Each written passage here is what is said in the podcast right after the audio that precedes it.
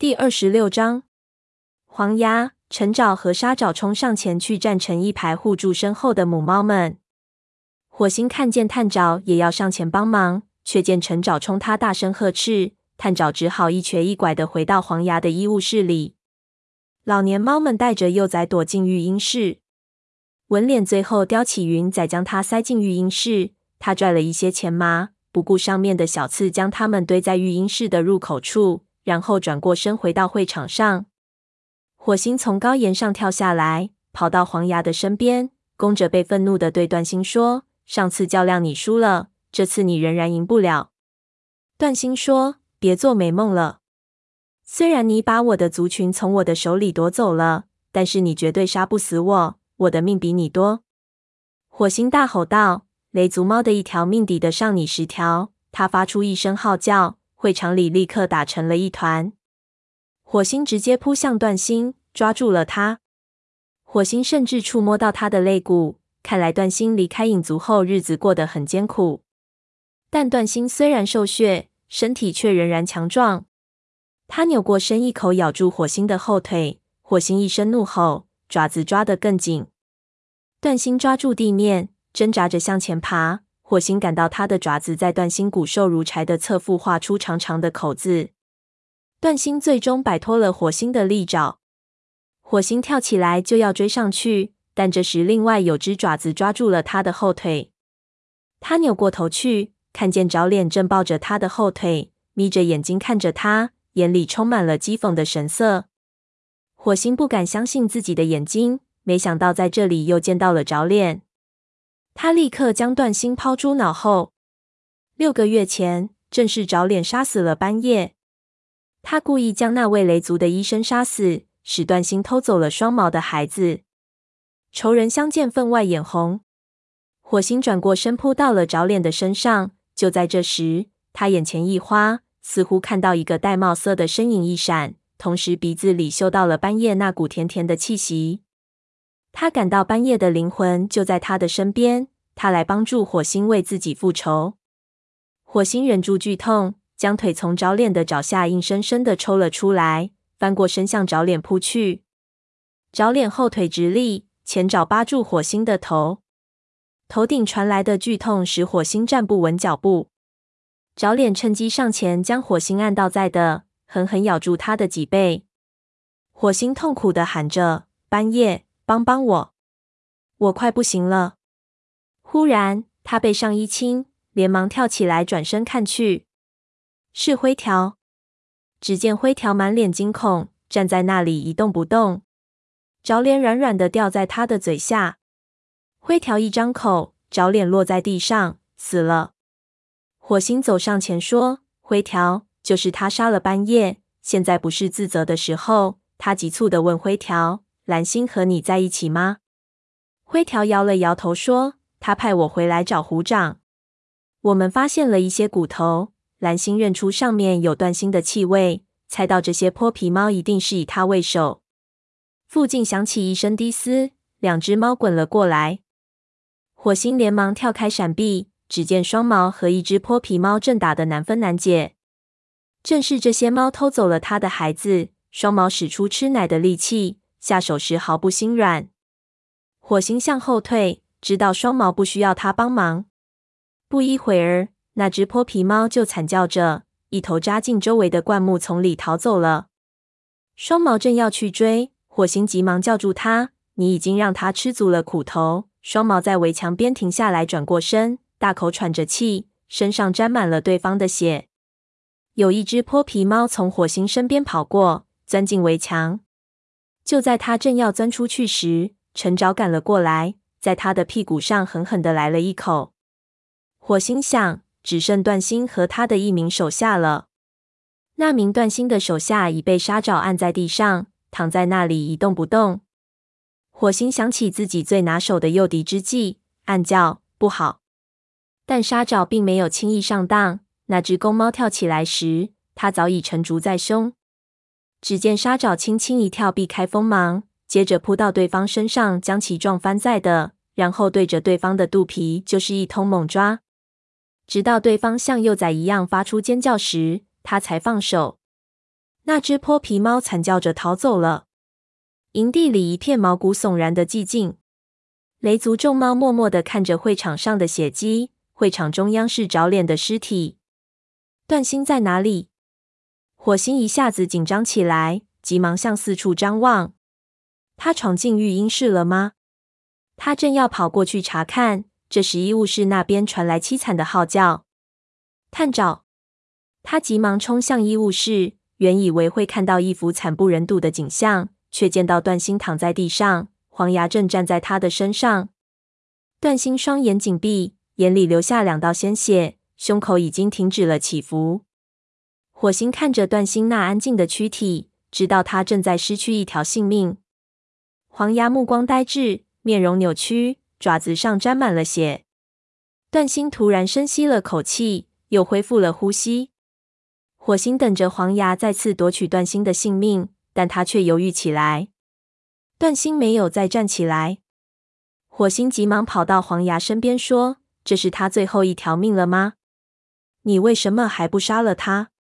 他杀害了自己的父亲，把你赶出族群，还企图要你的命。”黄牙声音沙哑着说：“这不是他的最后一条命，即使这样，我也下不了手。”火星不敢相信自己的耳朵，为什么下不了手？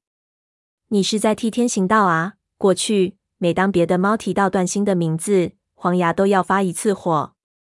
黄牙将他的目光从段星身上移向火星，眼里充满着悲伤和痛苦。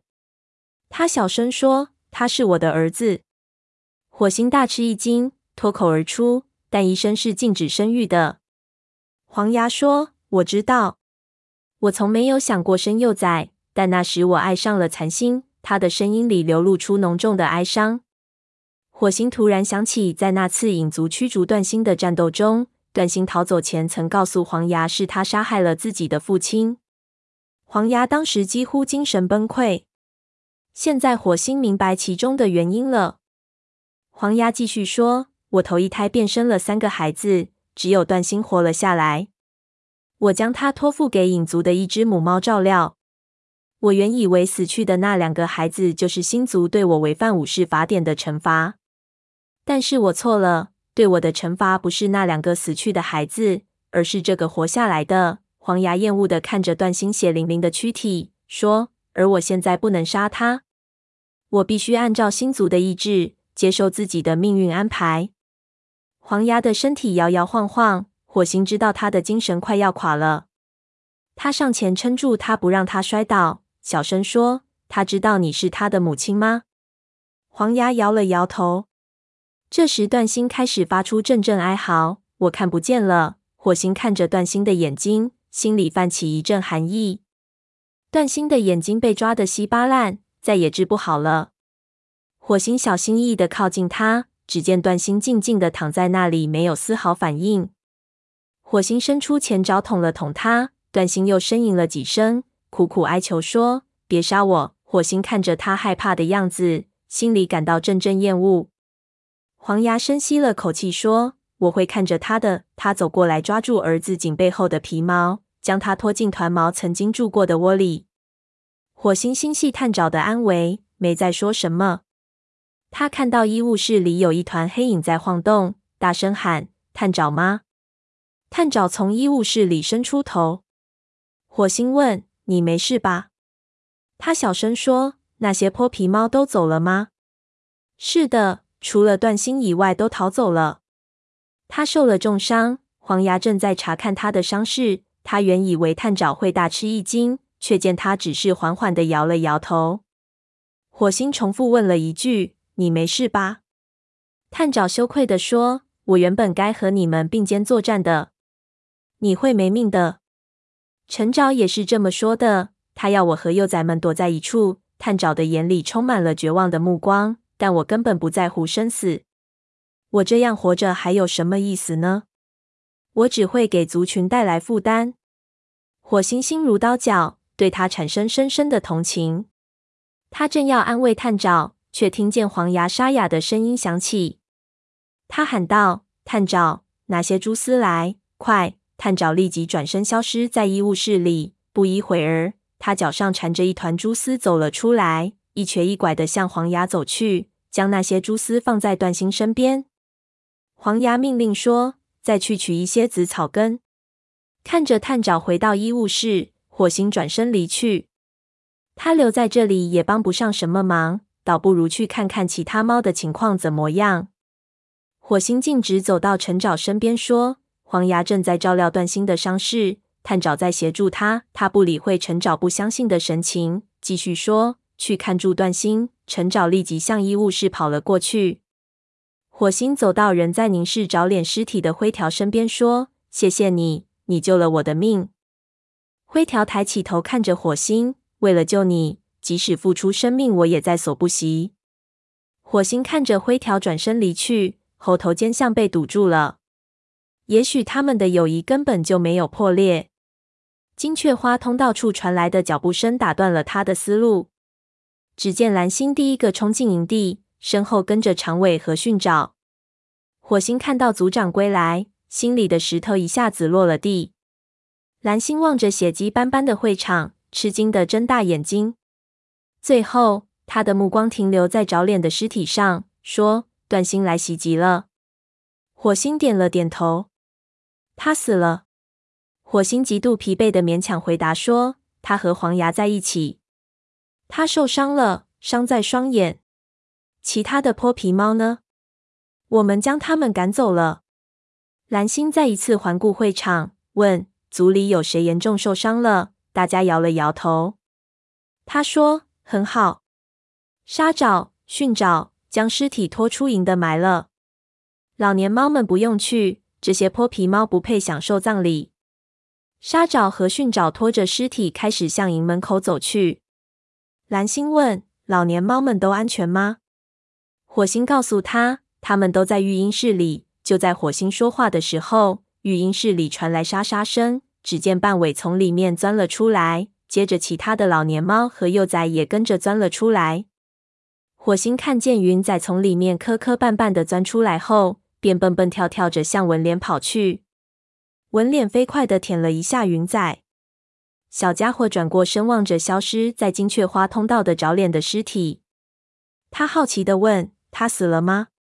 我能去看看吗？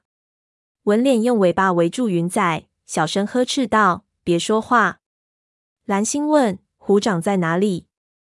火星解释说：“他组织一支队伍去袭击影族的巡逻队了。我们巡逻途中发现了一些骨头，上面有影族的气味，所以虎掌决定发动攻击。后来黄牙认出那是段星的气味，我就派绝爪去阻止虎掌了。”蓝星眯缝起眼睛说：“绝爪，他是不是还要穿过雷鬼路呀？这也是没有办法。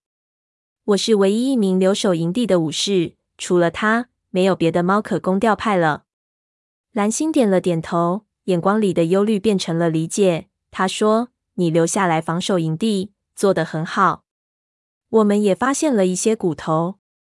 我想段星正是想把我们都骗出营地。”灰条已经告诉我了，他四处巡视，想找灰条，谁知灰条早已消失的无影无踪。蓝星命令说：“黄牙处理完断星后，让他来见我。”这时，金雀花通道传来一阵喧闹，虎掌冲进营地，身后是白风和突击队的其他成员。火星伸长了脖子，看见绝招走在队伍的末尾，虽然他看起来很疲惫，但却没有受伤的迹象。火星暗地里松了口气。蓝星走到虎掌身边，问：“绝爪是不是及时赶到了？”虎掌说：“我们还没来得及进入影族的领地，他就赶到了。”他们埋的是找脸吗？蓝星点了点头。虎掌说：“那么绝爪没有谎报军情，是断心图谋袭击营的了。他死了吗？没有死。黄牙正在料理他的伤势。”鼠毛和旁边的奔风交换了一个眼神，喊道：“不会吧？”虎掌黑着脸说：“照料他的伤势，我们应该杀死他，别再浪费时间医治了。”蓝星镇静地说：“我已经通知了黄牙，让他处理完后一同商议此事。你现在就可以和我商议此事。”蓝星、黄牙走进会场，疲惫地垂着头。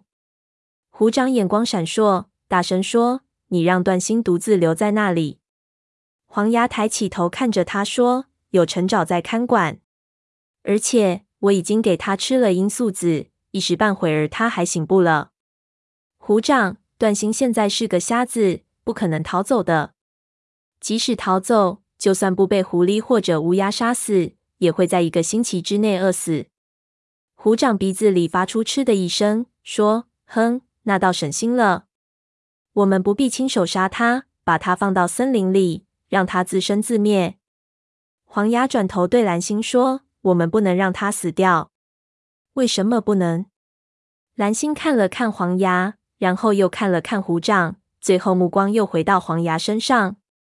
火星紧张的屏住呼吸，不知道黄牙会不会将段星的身世之谜告诉蓝星。黄牙平静的回答说：“如果我们让他死掉，我们就和他是一路货色了。”虎掌愤怒地晃了晃尾巴。蓝星不等虎掌开口，抢先问：“白风，你怎么看？”白风想了想，说：“照顾他会给族群带来负担，但黄牙说的对，如果我们将他赶进森林。”或是硬起心肠将他杀死，星族会认为我们和他一样自甘堕落。一只眼走上前，用他那苍老沙哑的声音说：“蓝星，过去我们曾多次关押过囚犯长达数月，再做一次又有何妨？”火星想起黄牙最初便曾经是雷族的囚犯，他以为黄牙会用这件事提醒蓝星，谁知他却一声不吭。虎掌不顾上下礼仪，盯着蓝星，怒气冲冲地喊。这么说，你真想让这只泼皮猫留在营地里吗？此时，连火星都赞同虎掌的意见。虽然他不忍心杀死段星，他比其他任何猫都了解段星对黄牙的意义，但段星实在是个可怕的敌人。即使他现在双目失明，让他留在营地里，对族群里的所有成员来说都是个威胁。蓝星问黄牙：“他真的瞎了吗？”“是的，他是个瞎子。”他身上还有其他的伤吗？火星回答了这个问题。他承认说：“我把他抓得够呛。”他望着黄牙，看见他向自己点了点头，知道他已经原谅自己伤害了他的儿子，顿时放下心来。蓝星问：“那些伤口多长时间才能愈合？”黄牙回答：“大概要一个月。”那么在这一个月内，就由你来照料他。等他伤好之后，我们再讨论他的去留。从现在开始，他的名字改为段尾，而不是段星。我们虽不能取走星族赐予他的性命，但他也不再是一族之长了。蓝星看了看虎掌，征询他的意见。虎掌晃了晃尾巴，但没有说话。蓝星说：“这件事就这么定了，让他留下来吧。”